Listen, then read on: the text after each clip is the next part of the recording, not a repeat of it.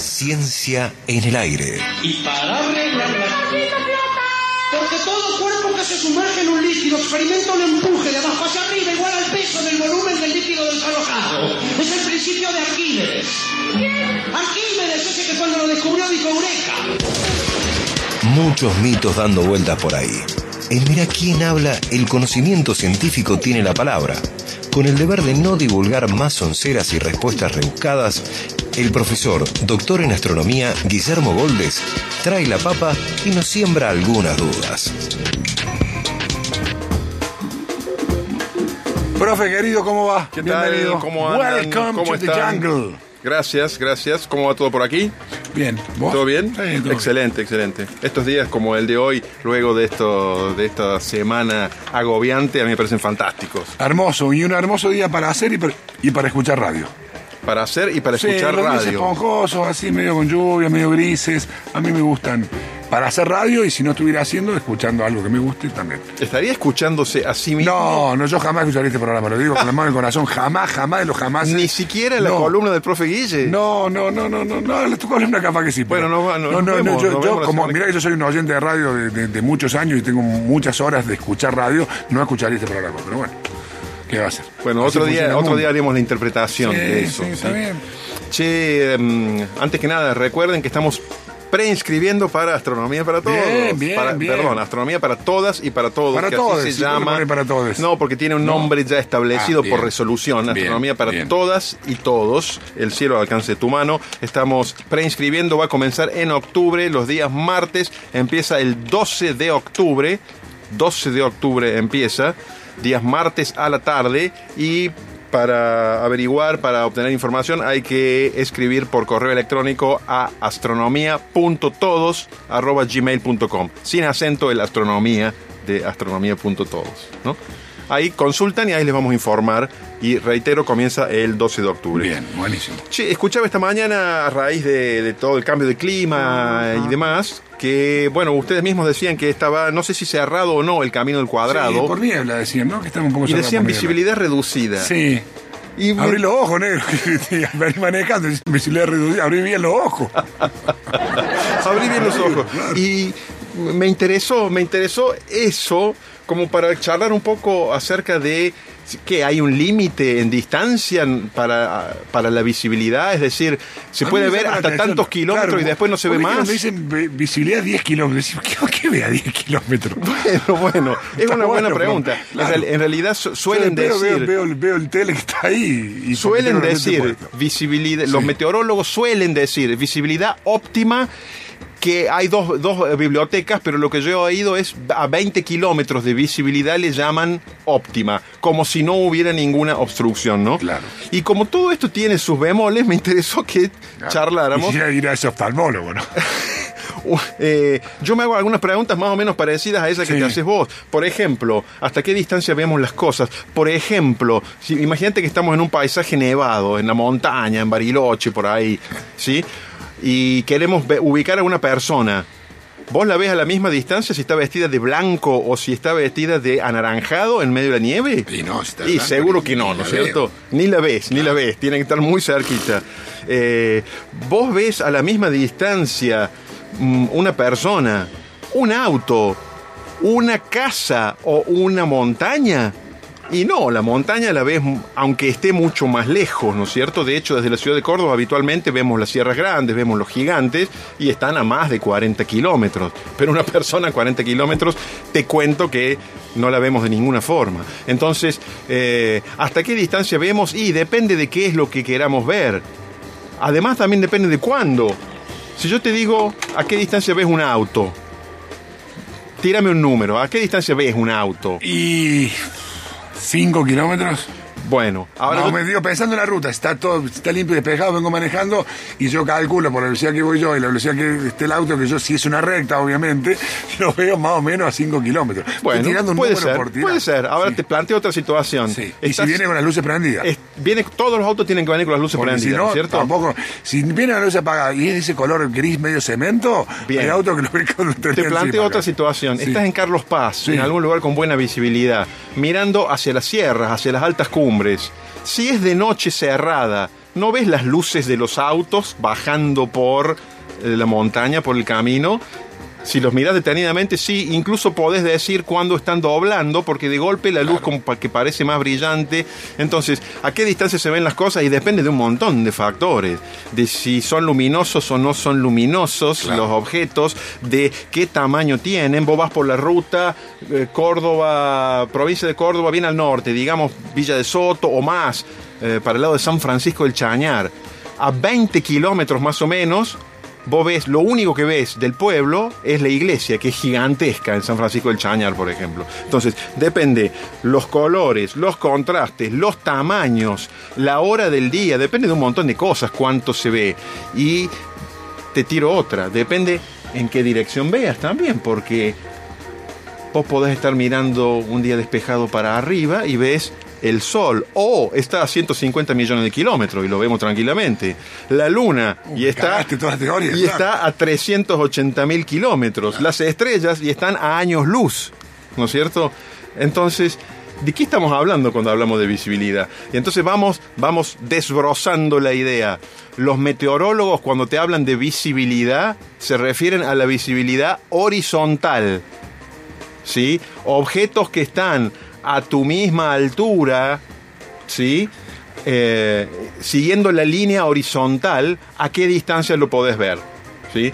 Y los objetos que se pueden ver, como ellos suelen decir, con visibilidad óptima, digamos 10 o 20 kilómetros, son objetos muy grandes, por supuesto, ¿no es cierto? Del estilo de grandes edificaciones o más. Nadie espera ver a 10 kilómetros una persona y un auto puede ser si le da el reflejo de una cierta forma, ¿no es cierto? Entonces, primero es visibilidad horizontal. ¿Y por qué la visibilidad horizontal es menor que la visibilidad vertical? Y porque lo que interfiere con la luz son partículas chiquitas Claro, que están en el aire, polvo, humo, Y gotitas. hacia arriba no hay. Y hacia arriba hay mucho menos, menos, la claro, capita es muy finita. Claro. En cambio, mirando horizontalmente, si verticalmente 20 kilómetros ya está fuera de la parte principal de la atmósfera, digamos, ¿no? Entonces, cuando nos hablan de la visibilidad en términos meteorológicos es la horizontal. ¿Y qué es lo que la obstruye en general? Eh, es óptima, óptima si es de 20 kilómetros más o menos, pero solamente cosas muy grandes se pueden ver a 20 kilómetros, como una gran construcción o una montaña. ¿Y qué es lo que la obstruye? Partículas muy chiquitas. Y esto, esto es interesante, va, es como casi paradójico. Vos muy lejos podés ver solamente cosas muy grandes. ¿Y qué es lo que más obstruye? Las cosas muy, muy, muy, muy chiquitas que estén en, en el aire. Las cosas más chiquitas obstruyen la visión más que las cosas más grandes. Por ejemplo, la niebla limita la visión mucho más que la llovizna. Y la llovizna limita mucho más que la lluvia o los chaparrones. Tiene que ser, o el humo de un incendio, que son partículas muy, muy, muy finitas, te limita mucho más la visión. Cuanto más chiquitos son los obstáculos, No, te va haciendo una cortina. Sí, y esto tiene que ver con, con, con cómo varía el, la superficie de los cuerpos al variar su tamaño. Pero te preparé una analogía hecha con frutas.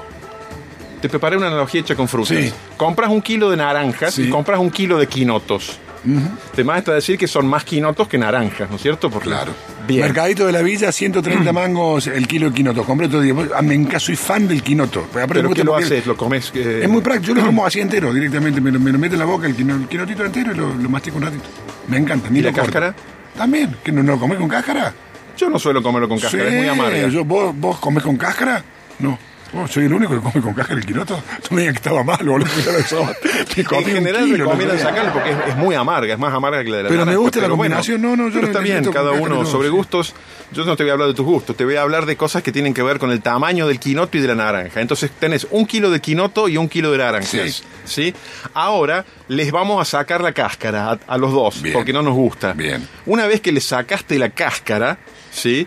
el kilo de quinoto se te redujo mucho más que el kilo de naranja. O tiene, por ser chiquito el quinoto, tiene una proporción de, De cáscara, cáscara mucho más grande. está bien. ¿sí? Y esto se puede explicar con una formulita, ¿no es cierto? Porque la superficie, la superficie varía con el radio al cuadrado. ¿sí? Mientras que el volumen varía con el radio al cubo. Bueno. Eh, esa es la explicación matemática. y te, y te explican esto, ¿no? Te dicen, bueno, sería genial, ¿no? Una Sería la verdulería científica. Es una verdulería científica. Estaría Habría que pensarle un nombre Sí, bueno. sí. Habría que pensarle un nombre bueno. Me gusta la idea, me gusta la idea. Claro. Me- eh, verdulería Copérnico. bien. Tenemos dos iniciativas entonces. El Tinder científico y la Ah, ¿le verdulería gusta el nerd. Tinder científico? No sabía, mira. Eh, Aquí está el chamán No, nuevamente no. para estar con nuestro público. Y en esta oportunidad, ya que está el profe, vamos a celebrar el primer encuentro del Tinder científico. ¿eh? En este caso, Héctor Famás. Famav, un metro ochenta, ex bombero, zorro gris, profesor de la facultad. ¿eh? Ahí está.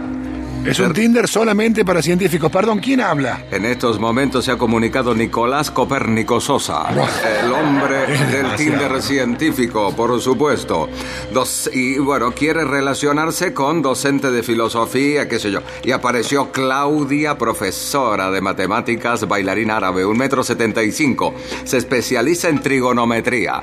¿eh? Y bueno, se juntaron en el Tinder y terminaron ayer en el ruedo entre un licuado y un Carlito hablando cosas de la vida, la trigonometría. En el ruedo te traen el licuado en jarra, en una Claro. jarra grande y siempre sobra, es espectacular. Y cuando el mozo viene y le dice, aquí tiene eh, el pedido, y le dice, disculpa, el cuadrado de la hipotenusa es igual al cuadrado de los catetos, Claudia, ya estoy con vos. Y ahí entonces nació directamente esto que vale la pena, que es el Tinder científico. Bueno, Profe, impresionante. lo anoto usted. Recuerde mi nombre, Albert Einstein Gutiérrez. No, Bueno, pregunta, ¿cuántos años tiene Albert Einstein Gutiérrez? Tengo demasiado, señor. Por favor, no pregunte eso. Creí eh. que, creí que me iba a decir relativamente muchos. Ah, Galileo Galilei Salazar está a su disposición, profesor. eh, cuando necesite.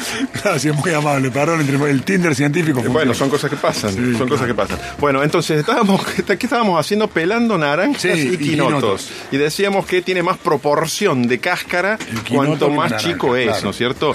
Y si peláramos arvejas pasaría peor, lo mismo. Bueno, esa es la explicación de por qué la llovizna bloquea la visión más que la lluvia gruesa. ¿no es Conclusión, cierto? pura cáscara, digamos. Pura cáscara, exactamente. pura cáscara. Cuanto más chiquitas son Claro. las cosas, son pura cáscara. Sí, pero más te obstaculizan Y- la visión. eh, tal cual. Más tapan. Más tapan, más tapan, porque tienen una proporción más grande de superficie en relación a su volumen o su contenido. Al mismo tiempo le estoy diciendo que cuanto más grandes son las cosas, más contenido tienen, ¿no es cierto?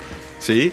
Yo mido un metro noventa y dos. Bueno, al margen de esto, entonces, esa es la explicación de por qué la llovizna bloquea la visión más que los chaparrones con, con gotas gruesas, porque la, la suma de las superficies de las gotitas chiquitas es más grande que la superficie de las gotas grandes. Y el humo, bueno, con más motivo aún porque son partículas mucho más chiquitas, ¿no? Entonces, un poco era eso, ¿no? Relacionar relacionar esta columna desde las frutas hasta la Ah, me- me disminución de la Sí. visión por parte de todo lo que obstruye nuestra eh, el, el- el camino de la luz, ¿no? La, la luz que llega a nuestros ojos. Entonces, al mismo tiempo, no te olvides que si bien las cosas chicas nos obstruyen la visión sumadas más que las cosas grandes, tampoco hay que olvidarse que cuando uno ve las cosas muy de cerca, muy de cerca, ¿sí? A veces se dificulta saber qué son las cosas. Qué, qué linda reflexión, profe. Y lo dejamos ahí. Lo dejamos ahí en, en la nebulosa. Excelente, profe. Me encantó. Hasta, Hasta la semana que viene. Gracias, eh, profesor Guillermo Boldes. Mira, ¿quién habla?